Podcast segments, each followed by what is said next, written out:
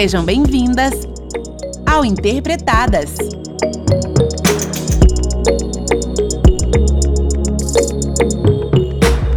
Olá, meus amores, eu sou a Milena. Estou aqui junto com a Gi e a Gabi para o episódio de hoje.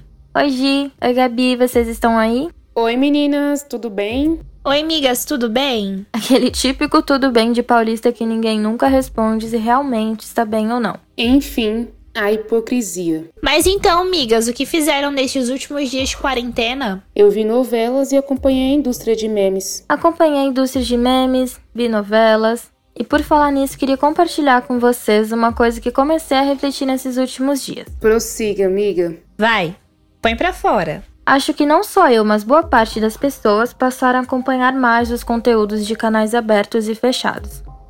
Nessas de acompanhar, comecei a reparar em noticiários, filmes, novelas, comerciais, e o primeiro ponto foi: quantas pretas estão inseridas nestes canais?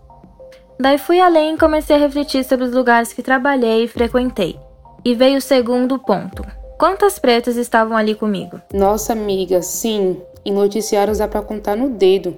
E em filmes a mesma coisa.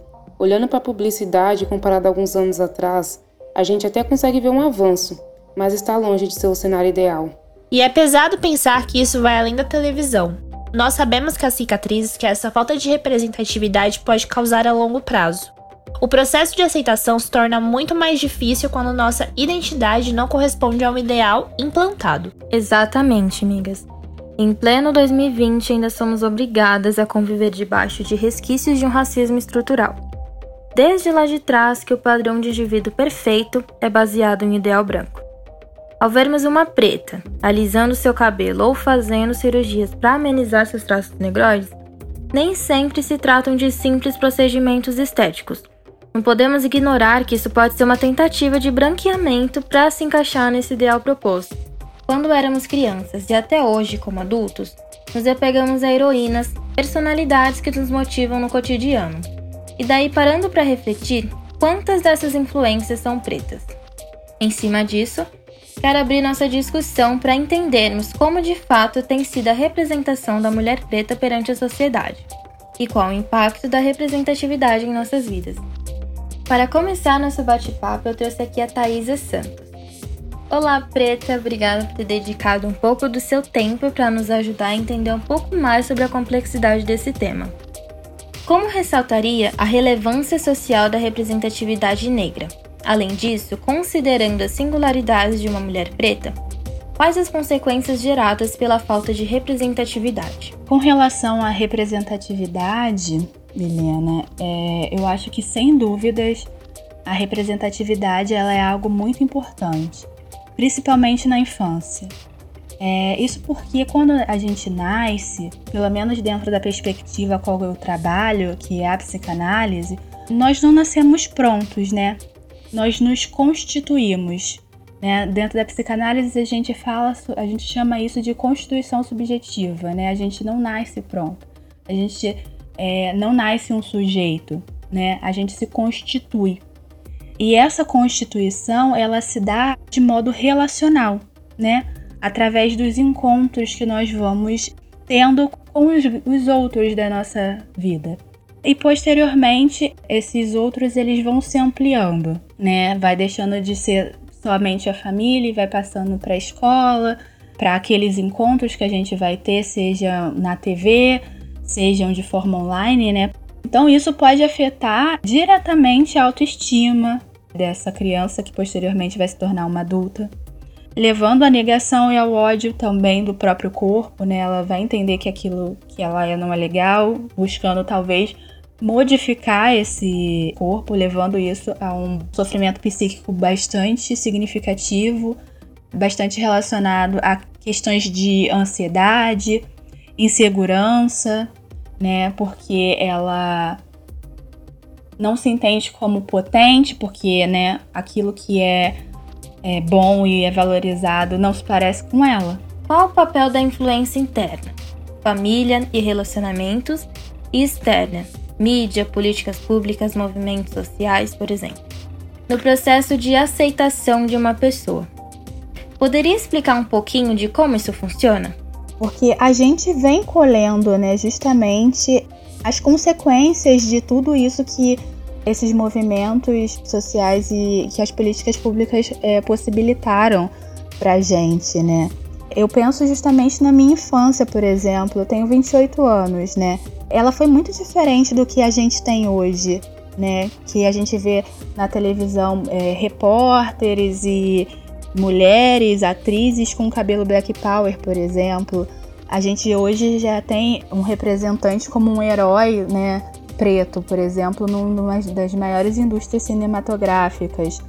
É claro que a gente está muito longe de, do ideal, né? A gente certamente vai ter que caminhar muito ainda, mas sem dúvidas isso é muito importante para que a criança é, valorize né, aquilo que ela é, valorize seus traços e ela é, se constitua de uma forma muito mais segura, né? Sem dúvidas, isso é muito importante para o processo de aceitação. A Thaisa trouxe pontos que evidenciaram a importância do conceito de representatividade e deixou claro que vai além da ideia que temos sobre isso. Eu amo ver que faço parte de uma geração que tem lutado todos os dias para desconstruir preconceitos implantados na sociedade. E olha só que bacana trazer os resultados de uma luta que começou há décadas. Para finalizar nosso bate-papo, eu trouxe aqui a Melanie Moura para compartilhar um pouco da sua história. Preta, seja muito bem-vinda ao Interpretadas e desde já muito obrigado por ter topado participar do lugar de fala. Para as pessoas te conhecerem também, conta um pouquinho da sua trajetória. Meu nome é Melanie, eu prefiro que me chamem de Mel, que eu acho que é mais fácil, mais simples de lembrar. Eu acabei de completar 30 anos, agora em setembro, então sou uma virginiana nata aí. Eu nasci aqui na região da Cachoeirinha, né, na zona norte de São Paulo. Cresci aqui na região, perto da Brasilândia. É, eu sou filha de um casal interracial. Minha mãe é uma mulher branca e meu pai é um homem negro. Eles me tiveram super jovens, assim, então meu pai tinha 19 anos, estava servindo o exército. Minha mãe tinha 18, era estudante, né? E meus avós sempre trabalharam muito, meus avós maternos. Meu avô era barbeiro, minha avó dona de casa. Eu gosto muito de fazer terapia, então eu faço mentoria, eu, eu sou mentora e sou mentorada. Eu faço coach, né? Eu sou coach. Eu não sou coach, eu sou coach. Eu faço psicanálise, faço massoterapia, né? Então eu tenho, eu, eu faço sessões de acupuntura, de shiatsu no sábado. Então eu tenho muito essa questão de autodesenvolvimento, de aprimoramento, de me entender, entender como é que eu funciono. Então é, é isso, assim, eu, eu gosto bastante de compartilhar isso porque eu acho que é, autodesenvolvimento é uma ferramenta muito importante. E quando a gente entende como a gente funciona e como a gente reage, parece que as coisas ficam mais fáceis de entender. Então eu sempre trago esse olhar assim para autoconhecimento. Como sente que tem sido o processo de ressignificação da figura da mulher preta perante a sociedade? somos a força desse país, né? Então, eu acho que de tudo, a força, a resiliência, a inteligência, a inteligência emocional, a inteligência social, a capacidade, a criatividade de resolver problemas é muito grande.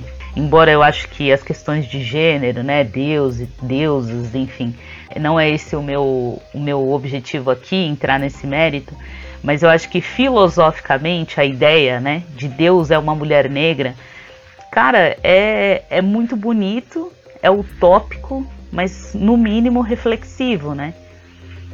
Então, se a gente parar para pensar o que isso quer dizer, tem muitas nuances aí dentro, tem muitos significados aí dentro. Galerinha, então recapitulando, neste episódio discutimos a importância da representatividade para que pretas conquistem seu espaço na mídia, na política, na música, no meio institucional e por aí vai. Para futuras gerações, é fundamental que pretas tenham assumido maior relevância no meio artístico, político e principalmente no institucional. E acho que é super importante ressaltar: não permitam que sua singularidade se torne motivo de vergonha, mas sim de orgulho por toda a história que corre em nossas veias. Para finalizar, deixo aqui um poema de Riane de Leão. Agora que percebemos que somos a nossa própria cura, perdemos o medo de gritar. Anos de silenciamento agora provocam vendavais.